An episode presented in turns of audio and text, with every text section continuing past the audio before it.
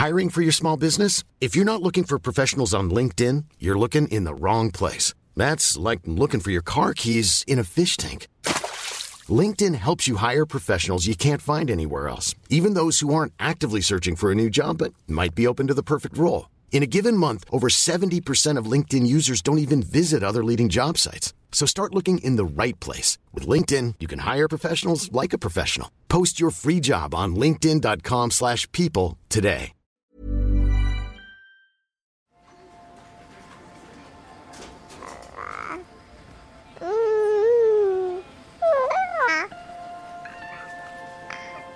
C'est qu'en fait, le vrai rôle de grand-mère, c'est quand les parents ne sont pas là.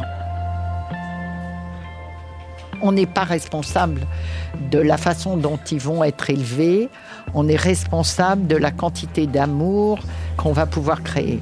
Je pense qu'ils sont contents, ils savent qu'ils peuvent compter sur moi. Ils ignoraient que ce serait aussi dur que ça, je pense. Ouais, ils doivent vivre un enfer. Pourquoi tu m'as jamais aimé? Mais qui a dit que je dois t'aimer C'est qu'il s'agit de déconstruire l'existant pour créer du nouveau. Et le nouveau, c'est la parentalité. Bienvenue dans mon cabinet. Je suis Mathilde Bouichou, psychologue clinicienne spécialisée en périnatalité. Je reçois, j'accompagne des femmes, des hommes, des futurs parents, des couples aussi, autour de toutes les questions euh, qu'ils peuvent se poser sur euh, leur parentalité, leur devenir parent. Euh, Ça peut aller lorsqu'ils s'interrogent sur leur désir d'enfant, aux difficultés qu'ils peuvent rencontrer pendant la grossesse, aux questions d'infertilité, au parcours de PMA, et puis aussi autour de toutes les questions éducatives qui peuvent se poser avec leurs enfants.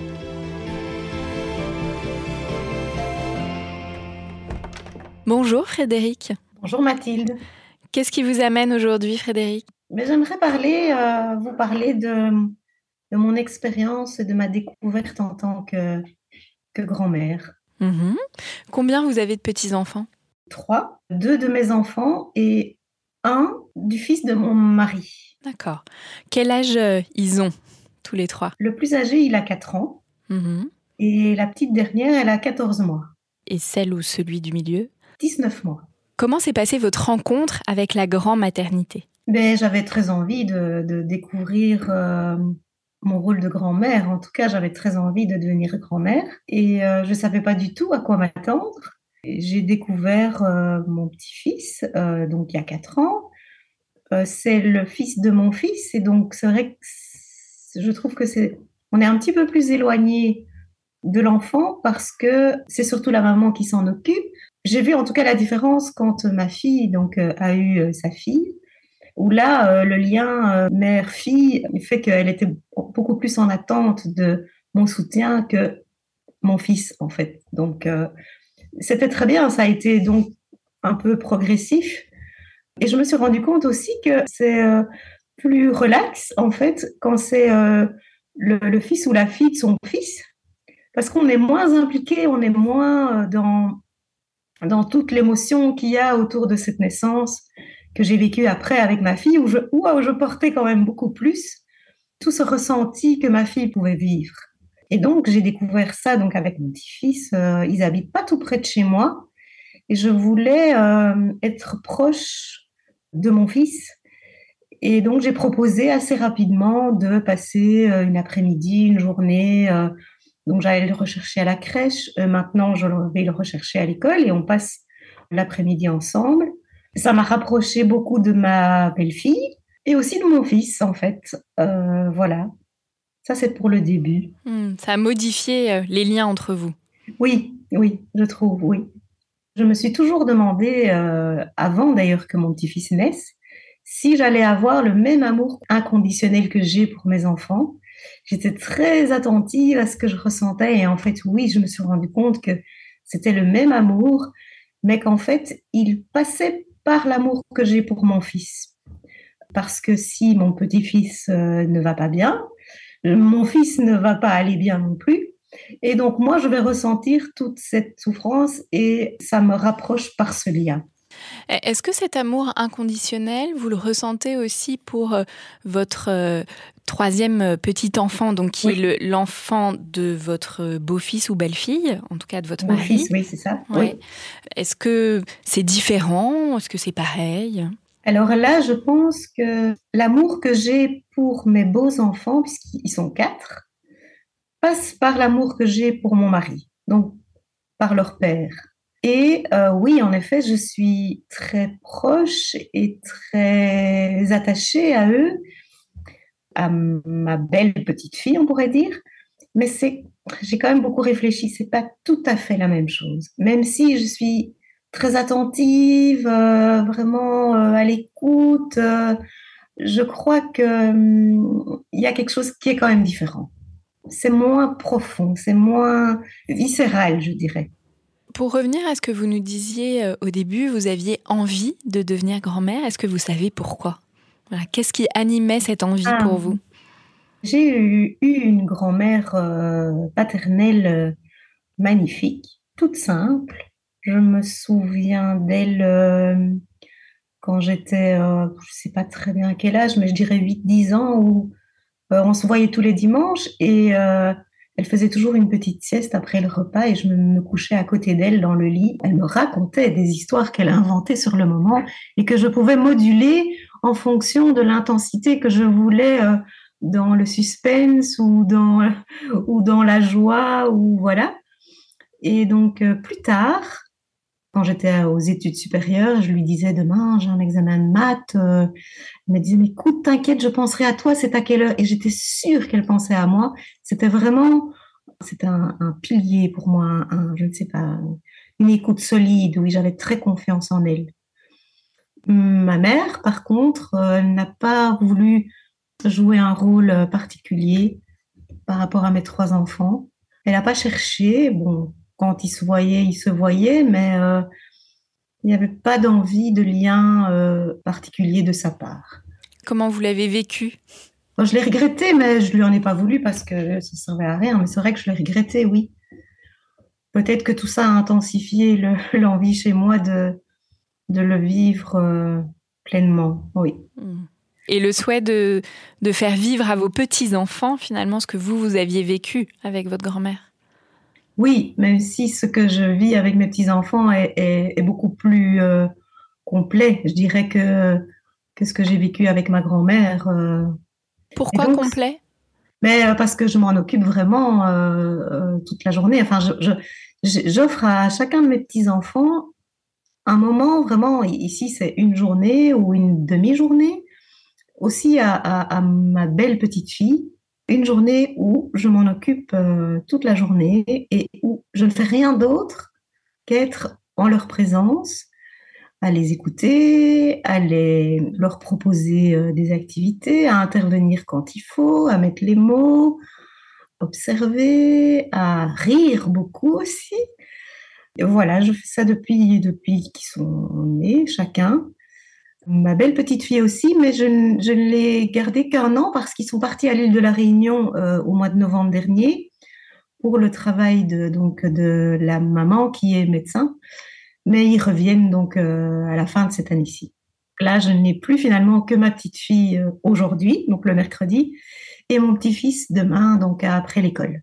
Et d'ailleurs, c'est amusant parce qu'il n'y a pas longtemps, mon petit-fils me, dit mais Grand-maman, pourquoi c'est toi qui viens me chercher? Alors, euh, je lui ai répondu, écoute, parce que j'en ai très envie. Alors, il m'a regardé. Ah, puis on a continué à marcher sur le trottoir jusqu'à la maison. Oui, on entend à quel point c'est important pour vous de vous investir dans le quotidien de vos petits-enfants. Euh, et vous disiez, voilà, à la fois ce que vous offrez à vos petits-enfants, mais aussi à travers ça, ce que vous offrez à vos enfants en termes de relais, de soutien. Euh. Vous nous disiez que c'était différent de devenir grand-mère par votre fils, puis quelques années après par votre fille.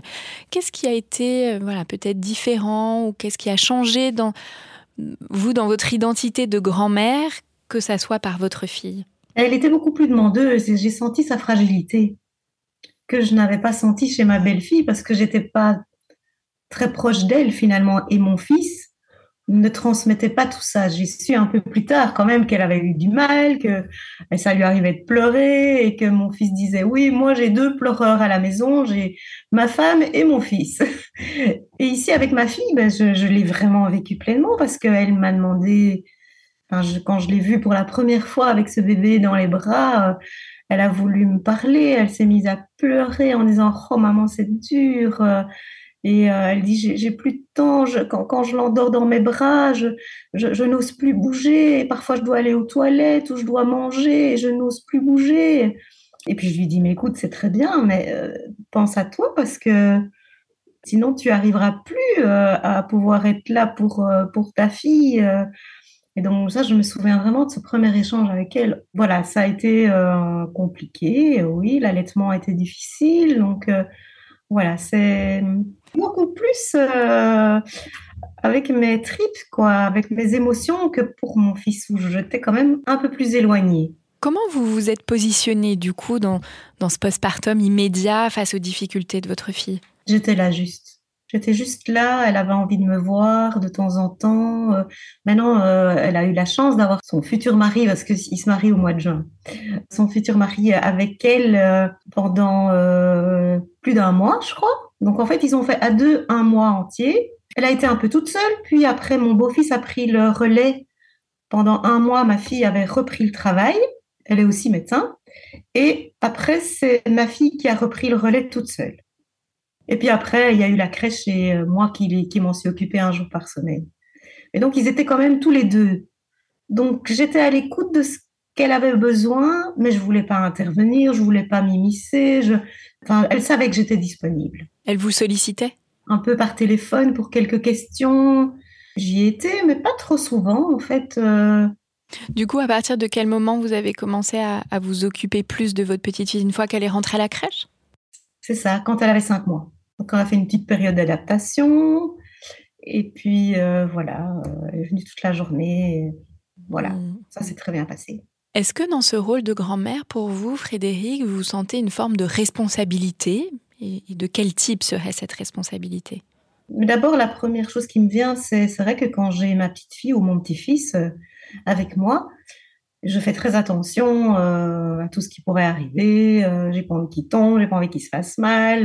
je, fais attention aux petits objets qu'il rencontre dans la rue avec mon petit-fils aussi. J'anticipe parce que je ne le vois qu'une fois par semaine et c'était quand il était plus jeune et qu'il savait juste marcher. Quand je le lâchais, je savais pas trop quand je le posais euh, sur le trottoir s'il allait filer ou si le temps que je ferme la portière, que je prenne mon sac. Donc voilà, je fais quand même au niveau sécurité physique, je dirais très attention. Quand j'ai mes enfants, je, oui, je me sens responsable. Est-ce que vous sentez responsable par rapport à leur développement, à leur éducation, à la manière dont ils vont grandir, à ce que vous pouvez ou non leur transmettre? Alors, responsable par rapport à leur manière de grandir, non. Parce que ça, c'est, je pense, les, parents.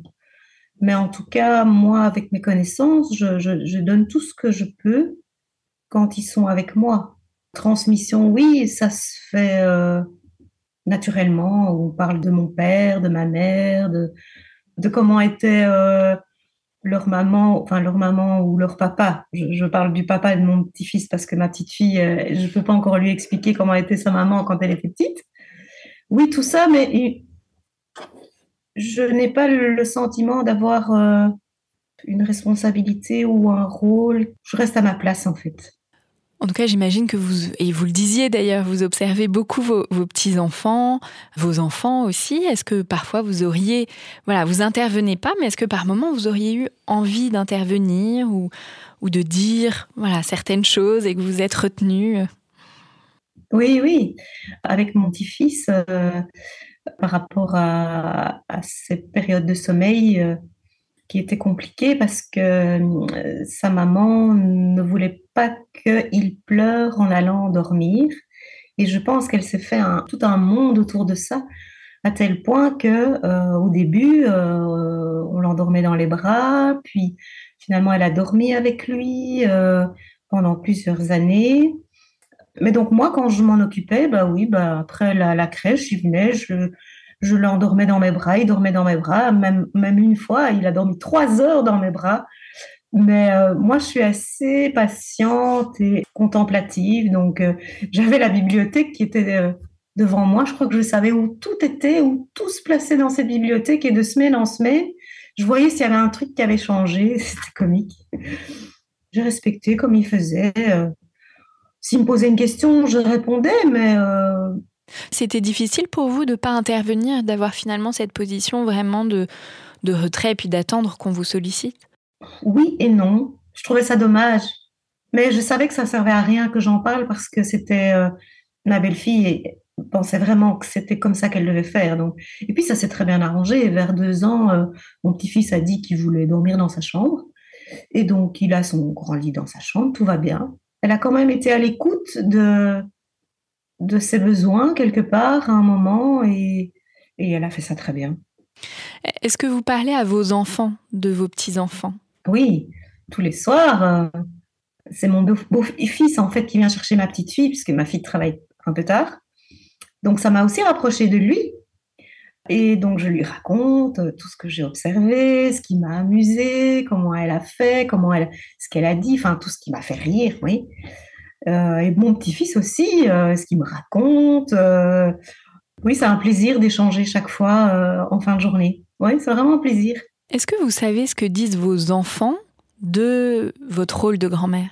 Euh, Non, je pense qu'ils sont contents. Je pense qu'ils savent qu'ils peuvent compter sur moi. Est-ce que euh, vous pensez à, l'évolution de votre rôle, de votre place auprès de vos petits-enfants quand ils vont grandir? Là, je pense même à, la question de l'adolescence. Est-ce que vous pensez voilà, que euh, votre rôle, votre place continuera d'être importante à ce moment-là?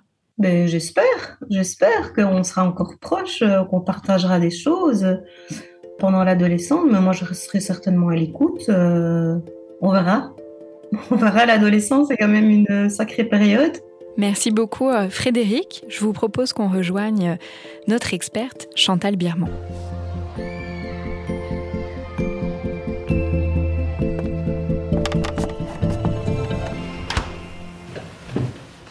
Chantal Birman, vous êtes sage-femme, féministe et engagée. Vous avez consacré votre vie à défendre les droits des femmes et notamment le droit à l'avortement. On peut vous retrouver dans le documentaire d'Aude Pépin, À la vie, dans lequel on vous suit dans votre travail auprès des femmes, des couples, des bébés, et dans lequel est également évoqué vos combats depuis plus de 50 ans. Vous êtes également l'autrice d'un livre, Au monde, ce qu'accoucher veut dire, une sage-femme raconte, aux éditions Point. Habituellement, on vous entend parler de la grossesse, de l'accouchement, ce qui a été vraiment au cœur de votre travail euh, depuis euh, de nombreuses années. Quand je vous ai invité à venir participer à ce podcast, vous m'avez dit j'aimerais parler de la grand-maternité. J'ai tout d'abord été un peu euh, surprise, je ne m'attendais pas tout à fait à ça. Mais ensuite, le lien m'a semblé évident entre la naissance et la grand-maternité. Quand un bébé naît, une mère naît ainsi qu'une grand-mère une naissance bouleverse l'ordre des générations. Que se passe-t-il pour la femme qui devient grand-mère et est reléguée à la génération au-dessus? Qu'est-ce qu'être grand-mère aujourd'hui?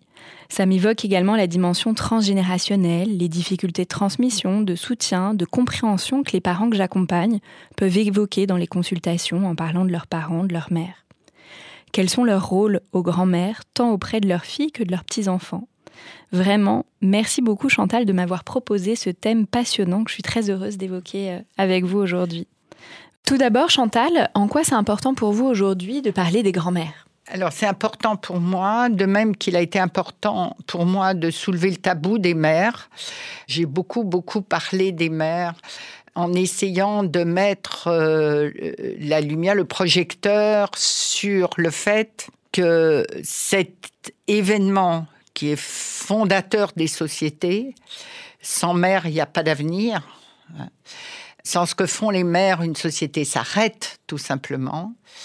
Et en même temps, cette puissance euh, d'avenir qu'elles portent, qui est inscrite corporellement dans leur corps, est déniée par la société. C'est-à-dire que, au mieux, on leur accorde des congés maternité extrêmement réduits parce qu'il faut qu'elles retournent au travail quand les nouveau-nés, pratiquement les tout petits bébés, ont deux mois et demi.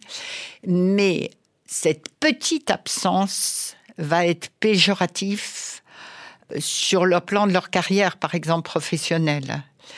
Les absences qui vont être du côté du soin à l'enfant, alors il y en a quelques-unes euh, que je mettrai en évidence qui sont par exemple les maladies des enfants, les absences du fait, par exemple, d'aller voir les enseignants, d'aller euh, sur les grèves des écoles d'un seul coup, euh, voilà, il faut, euh, bah, il faut rester à la maison, du fait des deux ou trois fois où il y a des spectacles pour les enfants dans l'année où elles essayent d'y aller, tout ça va être extrêmement péjoratif pour leur carrière. Ça, c'est mon déchirement en tant que sage-femme parce que de l'autre côté, j'ai ma partie féministe qui me dit, mais oui, si j'étais un employeur à compétence égale entre un homme et une femme, sachant que la femme va avoir tout ça en forme d'absence autour de ses postes professionnels, bah, il est évident que dans l'intérêt d'une euh, entreprise, par exemple, il faut employer l'homme. C'est évident. Donc, tout ce que j'ai à l'intérieur de moi va faire que je vais me battre absolument pour une égalité homme-femme dans l'entreprise. Je vais donc me battre pour le congé paternité, par exemple. Voilà, à fond. Tout en me disant, il y a quand même un endroit où c'est un manque de soins par rapport aux femmes. C'est-à-dire que c'est tout un investissement qui est un peu injuste parce qu'elles ont tellement besoin, elles, de soins plus.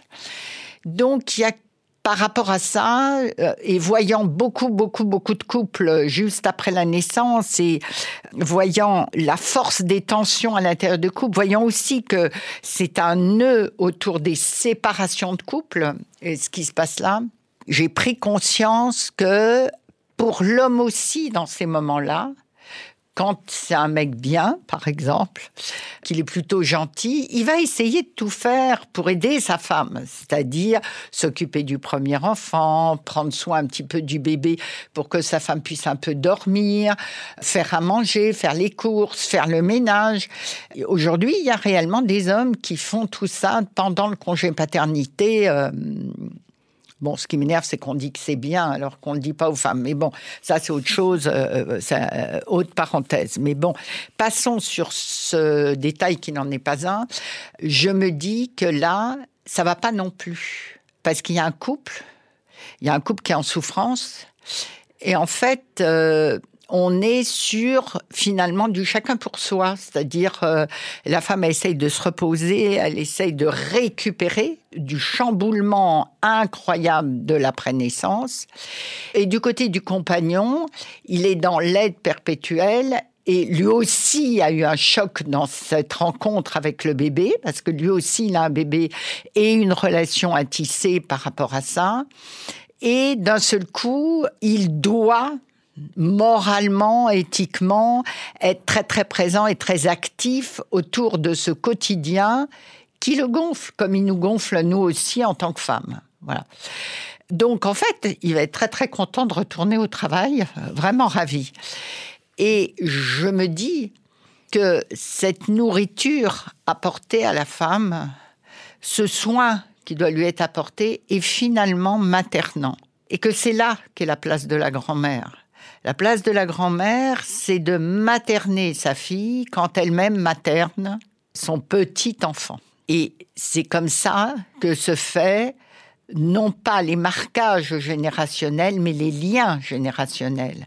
L'arrivée du petit enfant dans ton histoire de grand-mère, elle peut largement être poussée, justement à cause de la confiance dont parlait Frédéric tes enfants, ils peuvent avoir confiance en toi et euh, la confiance en soi, c'est davantage pour que tu repositionnes là ton rôle de mère tout en étant pleinement dans la reconnaissance du rôle de mère qu'a pris sa fille.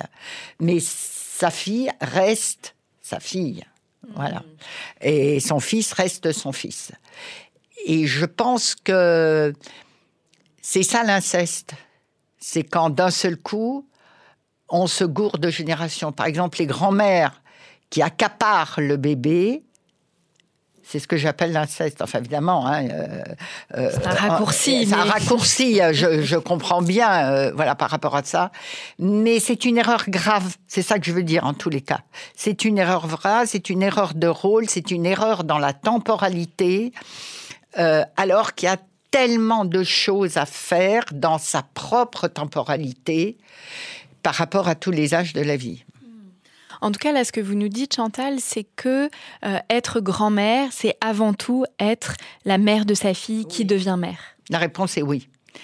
Mais ce qui est plus intéressant par rapport à ça, c'est qu'en fait, le vrai rôle de grand-mère, c'est quand les parents ne sont pas là c'est là où d'un seul coup on découvre que c'est pas une place de mère avec le petit enfant et que c'est pourtant une relation complètement débarrassée d'un certain nombre de pesanteurs qu'il y a dans la maternité. Il y a une légèreté, je trouve, presque sucrée dans la grande maternité euh, qu'il n'y a pas dans la maternité qui est quand même très lourde, viscérale, enracinée.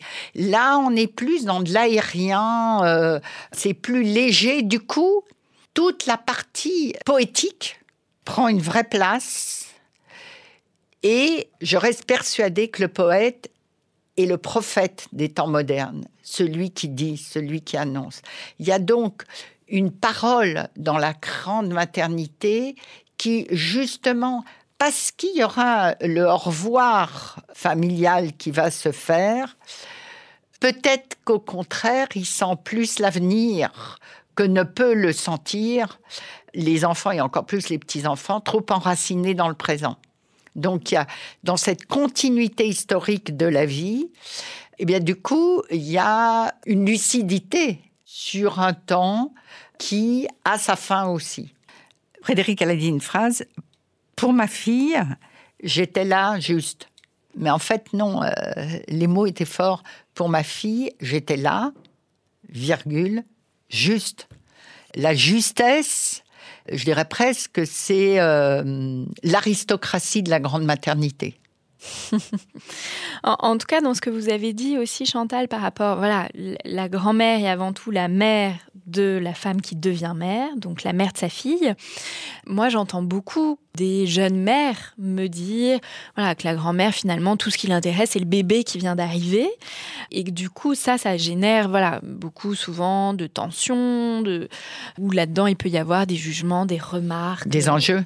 Ouais, beaucoup d'enjeux. Et que là, on entend bien, et c'est ce que vous avez réussi, vous, à faire, Frédéric, voilà, avoir cette place un peu euh, à distance. Voilà, vous avez laissé le temps à cette famille de se rencontrer, voilà, à ce bébé, de rencontrer ses parents, et que vous, vous avez eu ce temps de grand-mère quand votre petite fille a eu cinq mois. Moi, je peux entendre quotidiennement quand même cette difficulté-là pour les grands-mères à être dans une certaine temporalité et juste dans, dans cette justesse que vous, vous décrivez d'être avant tout la mère de leur fille. J'entends qu'il peut y avoir un enjeu à être grand-mère aujourd'hui. Ben, il y a un enjeu parce que cette légèreté, du coup, un exemple, je suis pas la folle du ménage ni la folle, euh, voilà, euh, de de la nourriture, etc. Euh, voilà, je suis pas l'immense cuisinière. Je fais tout ça, bien sûr, comme tout le monde, mais euh, je veux j'aime tellement lire, tellement écrire, tellement, voilà, que je priorise plutôt ces activités-là. Étrangement, quand mon premier petit-fils est né, j'ai eu euh, un espèce de bonheur à faire le ménage et à manger chez ma fille, euh, etc., euh, que j'aurais pas pu soupçonner. J'étais hyper contente de pouvoir faire ça, et c'était léger. Alors que chez moi, voilà, quand j'ai fini de faire le ménage, d'accord, il n'y a plus de poussière, mais ça m'a apporté quoi? Pas grand-chose, hein. juste le fait qu'il n'y ait plus de poussière. et d'avoir le sentiment que c'est propre derrière, voilà, puis que ça va de toute façon être sale dans, dans quelques jours. C'est assez démoralisateur. Et là, non, là, non, parce que je voyais que ce temps-là était un temps qui euh, soudait le couple parental. Et le couple parental, il a besoin de beaucoup de temps. Et il ne l'a pas s'il n'y a pas euh, quelqu'un qui prend charge. Alors, moi, évidemment, en tant que féministe et puis engagée dans les mouvements, je voudrais un budget au moment des naissances des enfants, de manière à ce que ce budget soit donné à la personne du choix de la fille ou euh, de la belle-fille d'ailleurs, euh, parce que ça peut être sa belle-mère, mais ça peut être sa mère, ça peut être... voilà. et que celui, ce budget lui soit donné de manière à prendre soin de la famille, la nouvelle famille. Voilà. Il y a une chose qui a, été très impressionnante pour moi. Je faisais comme Frédéric, très attention de ne pas prendre euh, une place qui m'avait pas été euh, donnée ou euh, indiquée. Et donc, j'ai pas spécialement pris mes petits enfants dans les bras, sauf si ça me l'avait été autorisé ou demandé. Et un jour, ma fille me demande d'aller changer son fils, puisque c'était mon premier petit-fils. Et je dis oui, donc je change son fils et je reviens. Là, je sens que quelque chose l'énerve. Voilà. Et elle me dit, mais maman, euh, je t'ai demandé de changer euh, Elliot. Euh, bon. Et là, je dis, ben, je l'ai fait. Elle me dit, quand ça? Ben, je dis, là, tout à l'heure, tu m'as demandé, je suis allée, je suis revenue. Elle me dit, quoi? T'as mis deux minutes pour changer Elliot Je dis, ben oui. Et là, évidemment, il y avait la professionnelle, euh, voilà, euh, bon. Et là, elle m'a dit, ah, bah, tu vas voir. Et la fois d'après, elle l'a changé avec son compagnon. Effectivement, un quart d'heure montre en main, c'est-à-dire euh, le temps d'ouvrir la couche, le temps qu'il fasse trois fois pipi, qu'elle change trois fois de couche avec le zizi en l'air, etc. Enfin bon, tout. Sauf que pendant tout ce temps, ils ont rigolé, ils se sont parlé, il y a eu euh, toute une interaction avec le bébé, que moi, en tant que professionnelle de santé, euh, du coup, ça m'a donné un regard sur comment j'avais été en tant que mère, et j'ai en partie été professionnelle de santé aussi, c'est-à-dire j'ai jamais mis un quart d'heure à changer mes enfants, et donc j'ai vu l'interaction avec le bébé qu'on pouvait avoir à ce moment-là et que j'ai jamais eu. Mon métier, d'une certaine façon, m'a privé de ça. Euh, faire bien les choses et vite, etc. Eh ben, euh, ça a des conséquences et ça a des conséquences, euh, voilà, que, que ma fille me montrait. Et donc, je crois que là, c'était important de voir que les savoirs ne sont pas forcément ceux qu'on vous a indiqués et qui sont labellisés savoir au niveau social. Il y en a d'autres les savoirs euh, professionnels voilà, peuvent euh, aider et en même temps, quand vous venez de nous, en témoigner, Chantal, euh, voilà, génèrent d'autres choses aussi et que on peut ne pas savoir d'un point de vue voilà, théorique ou d'une certaine forme de rigueur professionnelle et, qui, et, que ça laisse la place à plein d'autres choses et plein d'autres choses qui sont belles, chouettes, nécessaires pour les parents, pour le bébé, pour le lien entre les parents et le bébé. Oui, je réfléchissais aussi que sans doute est-ce parce que mon métier est, en rapport avec la physiologie quand même très profondément qu'il y a là quelque chose par rapport à l'hospitalier, euh, les gâches hospitalières, les écoutes hospitalières, quelque chose de différent. C'est-à-dire que on est beaucoup formé l'ensemble des professionnels de santé dans quelque chose que j'irais que j'appellerais de l'objectif objectif scientifique, objectif du, des soins, objectif, voyez. Or, le rapport humain, il est essentiellement subjectif. Il faut sentir la personne autour, tâtonner, euh, se mettre à la bonne distance, se rapprocher. La bonne distance n'est pas, pas toujours la même avec chaque personne différente. Donc on est dans du senti, du pressenti, et à chaque fois, il y a une réadaptation à faire, alors que l'objectif reste l'objectif. Euh, c'est euh, d'une certaine façon euh, l'acte en série est de plus en plus objectif. Dans objectif, il y a objet. Mais, par rapport à cette bonne distance, Chantal, justement, Frédéric nous disait que c'était pas la même distance avec votre belle-fille qu'avec votre fille. Quelles sont, du coup, selon vous, Chantal, est-ce qu'il y a des différences de devenir grand-mère par son fils ou par sa fille? Euh, Oui, alors là, pour moi, c'est clair. Il y a le corporel, le passage par le corporel qui est, euh, euh, qui, qui est une transmission être mère, c'est quand même quelque part avoir euh, la volonté de protéger ses enfants quand même. Il y a ça très fort. Euh, voilà. Bien sûr, il faut qu'ils vivent, il va leur arriver des trucs, mais quand même, euh, tu veux pas qu'il leur arrive trop de mal hein, par rapport à ça. Tu as quand même ça qui est prioritaire. Quand tu as une fille, tu sais qu'elle va avoir à payer corporellement au moment de ses accouchements, au moment de ses, de ses allaitements, le prix du sang. Les femmes payent le prix du sang. Et là-dedans, tu as transmis la vie à ta fille. Et donc, tu lui as transmis aussi les tarifs à payer. Cette tendresse-là, elle est émouvante, mais en même temps, elle est aussi source d'un petit peu de culpabilité. J'ai mis une fille au monde. Elle est source aussi bah, de rapprochement parce que c'est quand même de l'ordre du même quelque part, donc d'une proximité. Et il y a ce chant féminin à travers le maternel et ces inscriptions corporelles qui font harmonie quelque part. Et cette harmonie féminine à travers le corporel, elle ne peut exister qu'avec euh, sa fille. L'harmonie féminine avec ta belle-fille, elle est dans la reconnaissance que ta belle-fille, par exemple, est une bonne mère. Par exemple, moi, j'ai une belle-fille qui est une excellente mère, euh, formidable mère, voilà. Mais je ne ressens pas les mêmes choses, évidemment, qu'avec ma fille. Je dirais que euh, le passage d'amour grand maternel par rapport à mes petits-enfants, par rapport à ma fille, je savais que ça arriverait et qu'il y aurait, il suffirait d'attendre euh, la vague qui allait venir, voilà. Mais j'étais sûre que la vague viendrait. Tout, aucune inquiétude. Pour mes petits-enfants de mon fils, je dirais que c'est les petits-enfants qui ont eu la vague et qui m'ont submergé avec leur personnalité, chacun, parce que chaque petit enfant a sa personnalité. Et c'est dans cette personnalité-là que j'ai eu la relation, quoi.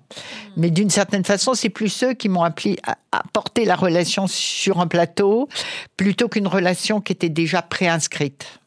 Oui, ou là, vous dites bien comment la dimension corporelle en jeu dans la lignée des femmes, voilà, inscrit quelque chose de différent. Et c'est pour ça que c'est complètement schizophrène pour moi, ces histoires de maternité et, grand-maternité, parce que je vois bien en quoi toutes ces inscriptions corporelles spécifiquement féminines font qu'on a des attentions tous azimuts.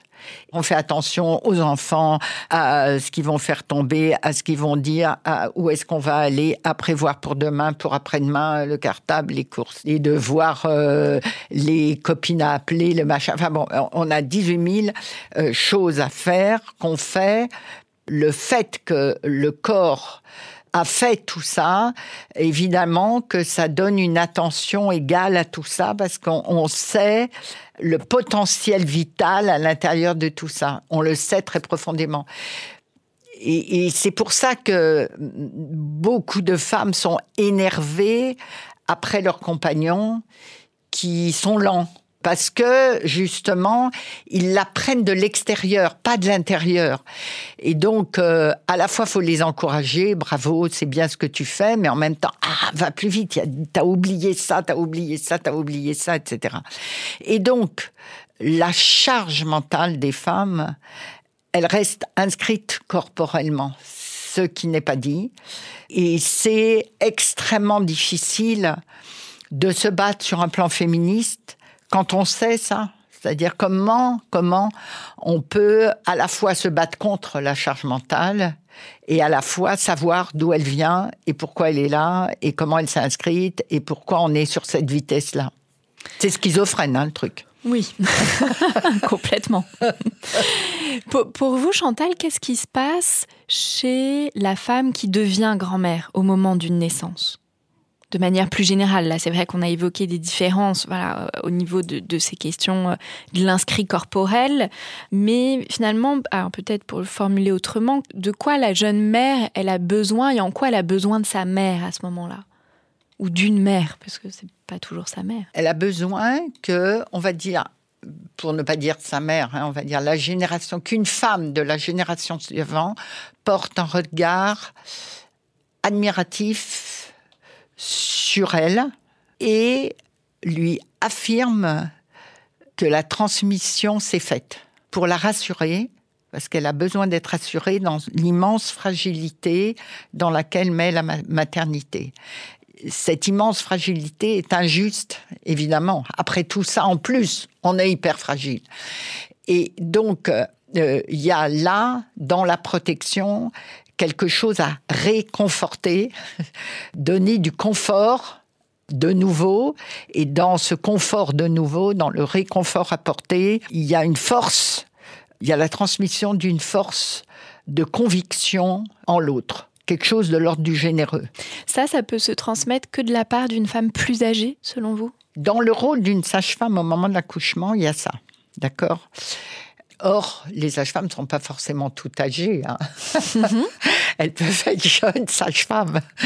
Donc, et je pense que c'est aussi le rôle des professionnels de santé, euh, quelque part, cette euh, transmission-là. Les professionnels du soin, le fait d'être d'une génération d'avant, il est juste, et c'est pour ça que je le revendique, d'être investi d'un savoir sur un certain nombre d'années, puisque on est la génération d'avant. Donc, si on est là à côté d'une femme enceinte, c'est qu'elle vous fait confiance sur ce savoir d'un certain nombre d'années, sur un moment où elle est hyper fragile. Et donc, euh, il y a un énorme risque, justement. C'est pour ça que c'est une double faute de la pousser de ce qu'elle est en train d'apprendre, la maternité, pour se mettre à cette place-là. C'est une double faute parce qu'elle te fait confiance à être là à un moment où elle est hyper fragile. Donc, surtout rester à sa place de grand-mère. Pas disqualifier la pas mère. pas disqualifier, c'est gravissime. Réconforter la femme de ce savoir d'une génération de plus que l'endroit où elle est, là, ce qu'elle fait, eh bien, c'est parfait et que quelque part, être ébloui parce que finalement, tu as transmis parce que tu es là, ta mère. Donc, c'est un rôle, un regard admiratif devant sa fille qui est demandé, qui doit être donné à ce moment-là. Et si on n'est pas capable de le donner, il faut pas être là. Parce que ça serait une perversité d'être là. C'est-à-dire de faire une chose et son contraire en même temps. C'est ça la définition de la perversité. Voilà. Oui, là, j'entends euh, les femmes que j'accompagne qui peuvent me dire à quel point elles peuvent se sentir disqualifiées quand leur mère prend cette place, non pas d'être leur propre mère, mais d'être presque la mère de leur bébé, en, se positionnant, en sachant celle qui sait faire, bon, etc., ou en faisant des remarques, ou en faisant leur place, etc., et à quel point, elles, ça leur empêche de prendre cette place de mère, et que ça vient appuyer sur le bouton que beaucoup de jeunes mères ont, de doute, de sentiment d'incompétence, de, euh, et que ça vient renforcer ça, et parfois même ses croyances sur elles-mêmes. Donc ça, ça peut avoir des répercussions euh, à très long terme. Qu'est-ce qui se passe, Chantal, pour les femmes qui n'ont pas la possibilité d'avoir ce regard de leur mère ou d'une femme plus âgée euh, de leur entourage ou d'un professionnel de santé qui n'ont pas la possibilité de recevoir ce regard-là de confiance? Ça peut être parce qu'il y a des elles sont en conflit avec leur mère ou parce que leur mère est décédée. Alors j'imagine qu'à chaque fois ce sont des, des, choses différentes. Des choses évidemment différentes où il va y avoir des enjeux différents. Je pense qu'elle pourrait, que n'importe quelle femme est capable d'avoir une position un petit peu comme ça, même une femme plus jeune. Elle peut le sentir, elle peut le pressentir et elle peut euh, aussi euh, le transmettre d'une certaine façon. C'est juste que, à mon avis, tu es plus crédible c'est plus facile quand il y a une génération euh, d'intervalle. voilà, je, pense plus les choses comme ça. Mais oui, n'importe quelle femme est capable de faire. Mais ça ne peut venir que d'une femme. Ça ne pourra pas venir d'un homme, ça. Ce qui peut venir d'un homme, c'est de la tendresse, etc. Mais c'est très difficile pour un homme de materner. Je crois qu'il peut paterner, mais il peut pas materner, un homme. Là, il y a besoin d'un maternage au moment où une femme devient mère.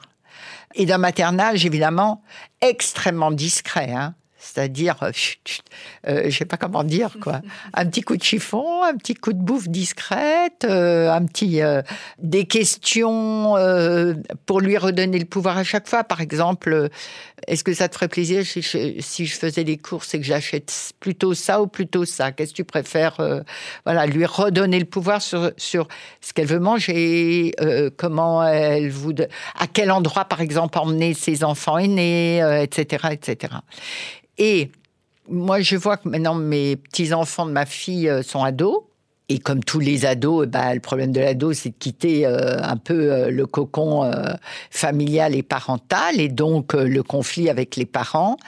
Et là, du coup, la position grand-maternelle est hyper importante et très difficile aussi, parce que les parents, dans leur discours par rapport aux ados, euh, en les recadrant par rapport aux déviations de route euh, qu'évidemment l'ado prend par rapport à ce qui lui a été indiqué, bien indiqué, bien cadré par les parents. Et là, du coup, euh, il vient euh, montrer d'une certaine façon à sa grand-mère ou à son grand-père à quel point les parents sont pas cool. Voilà, on va dire les choses comme ça. Et donc, il n'est pas question de donner tort aux parents, parce qu'à nouveau, ça serait une intrusion. voilà et en même temps redire avec un autre langage la même chose que les parents, juste plus poétique.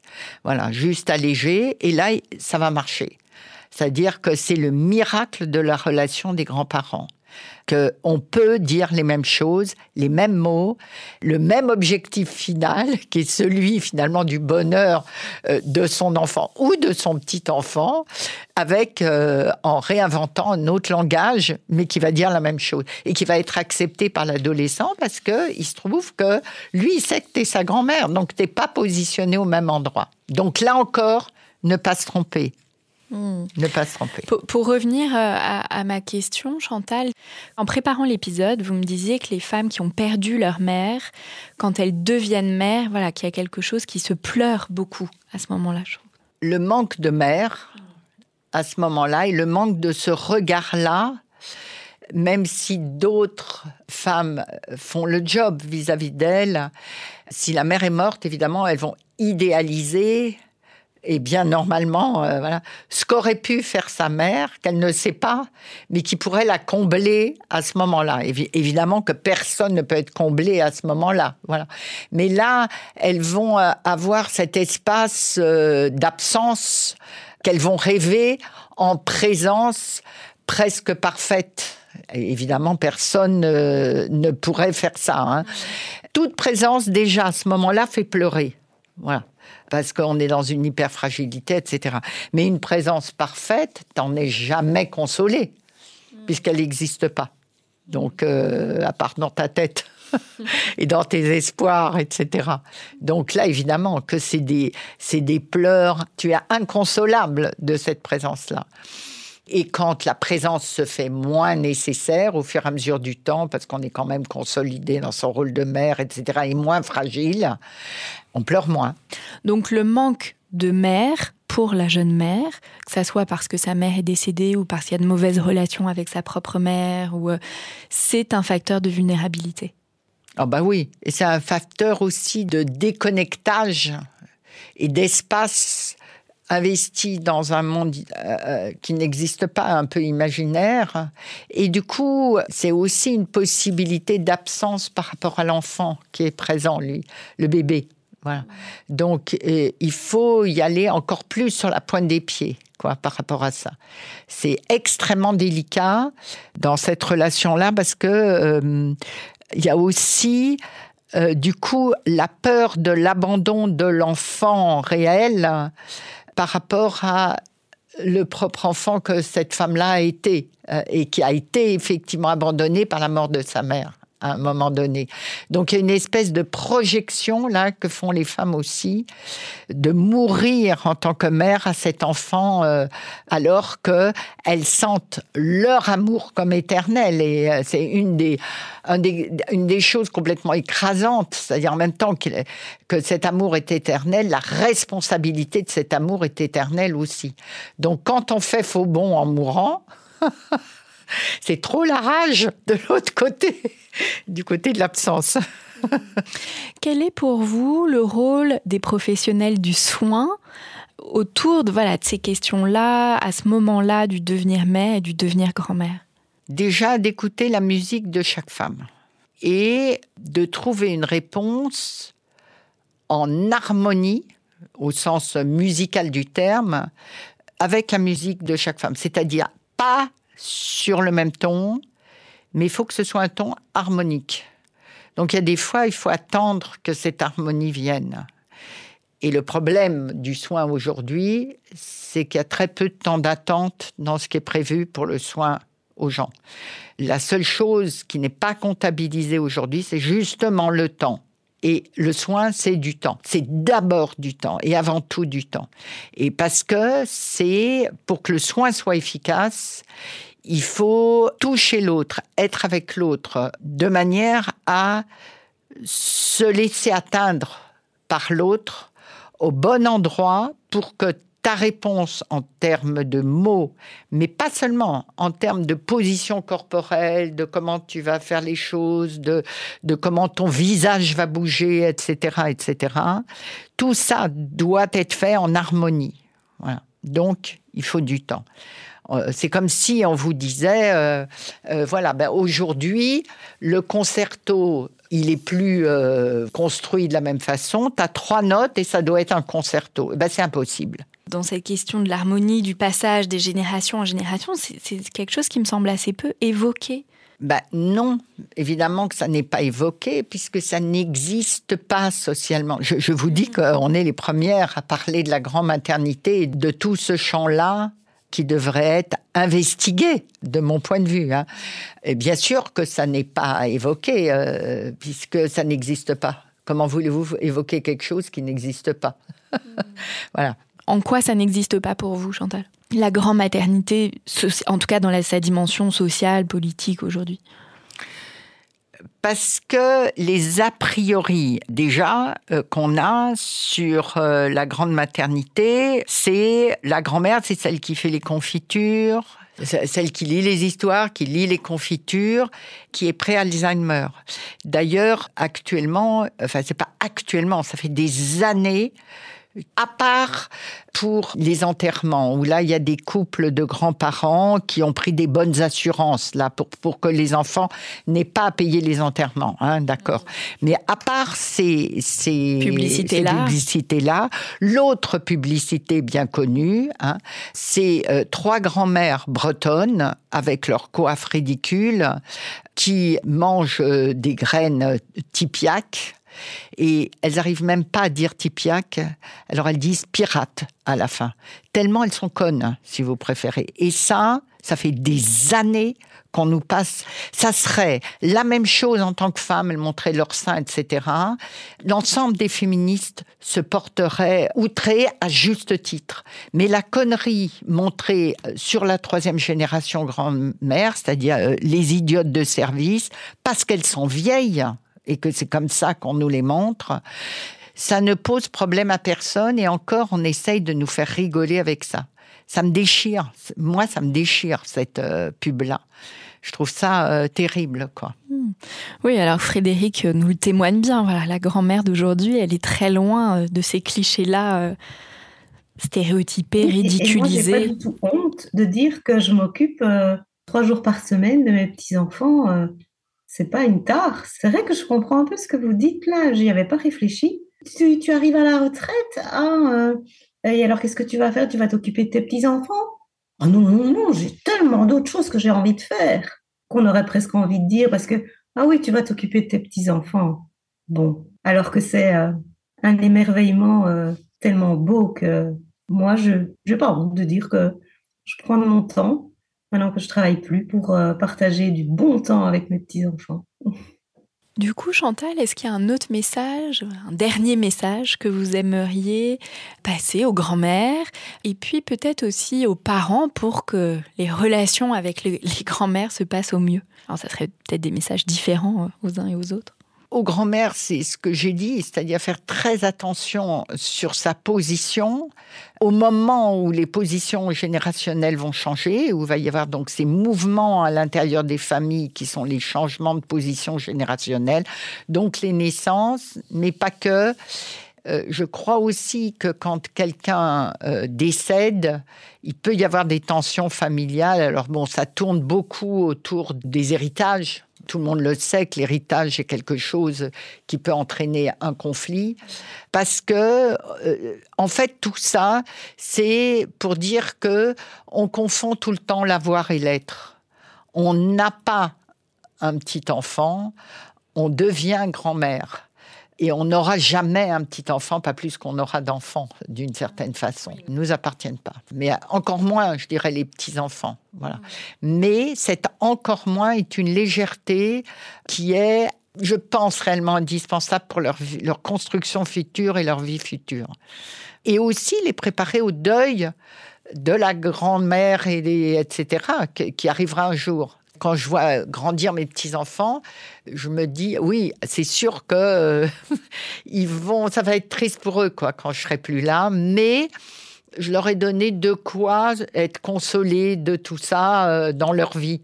Ils seront consolés de tout ça, voilà. Alors que du côté de mes enfants, je sais que euh, la consolation va être beaucoup plus dure.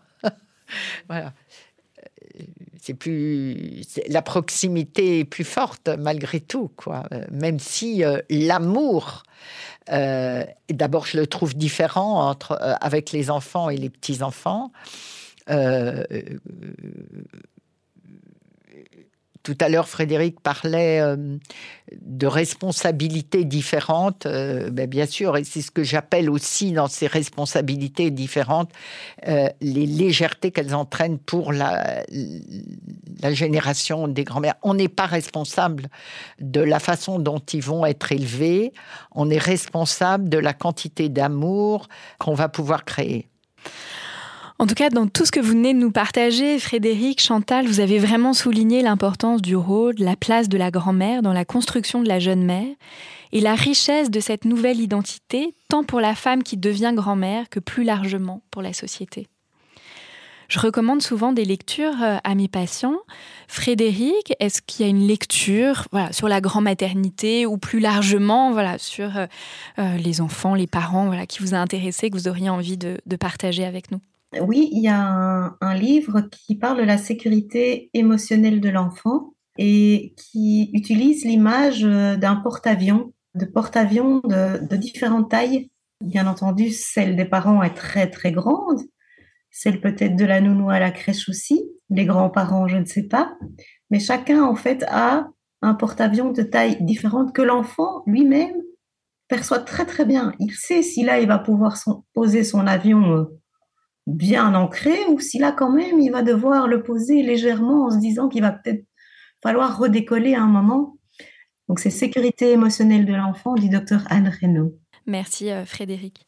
Chantal, est-ce qu'il y a quelque chose que vous aimeriez nous recommander? L'histoire d'Harold et Euh, je ne sais pas si vous avez vu ce film. Ah, il faut que vous le voyez. C'est un, un vieux film. Vous l'avez vu, Frédéric? Bah oui, moi je suis plus vieille. Mais tu es d'accord pour dire que c'est un très beau film. Euh, et, Maude est une grand-mère complètement euh, fantasque, libre, très libre, très drôle. Donc le film s'appelle Harold et Maude. Oui. Merci beaucoup, euh, Chantal. Moi, je recommanderais euh, deux livres, Au bonheur des grands-mères de Marise Vaillant, voilà, qui est vraiment une réflexion sur euh, la grand-maternité aux éditions RS, la collection Mille et un bébés. Et puis un autre livre qui s'appelle Grands-parents et grand-parentalité, voilà, qui est plus une réflexion sur aujourd'hui, voilà, tous les changements sociologiques, psychologiques, voilà, autour de ces, ces questions-là, de Benoît Schneider et Marie-Claude Mitkrizist, j'écorche certainement euh, son nom. Un très grand merci Frédéric d'être venu partager avec nous votre grand-maternité et de comment vous, vous la vivez et comment vous prenez aussi soin de vos enfants et de vos petits-enfants. Un immense merci euh, Chantal Birman pour tous vos éclairages, toutes vos réflexions, de penser un peu autrement la grand maternité et les, les enjeux qu'elle recouvre. Je rappelle que vous êtes sage-femme, alors à la retraite aujourd'hui, mais encore très active, toujours militante pour la cause des femmes. Merci beaucoup Chantal. Merci à vous deux. Pour ceux qui nous écoutent, je vous rappelle que vous pouvez nous suivre sur Facebook, Instagram et nous écrire à l'adresse suivante podcast parentalité au pluriel à gmail.com. Si vous avez aimé, n'hésitez pas à liker et à noter, et on se retrouve dans un prochain épisode. En attendant, mon livre Désir d'enfant aux éditions Solar est disponible dans toutes les librairies. Bonne lecture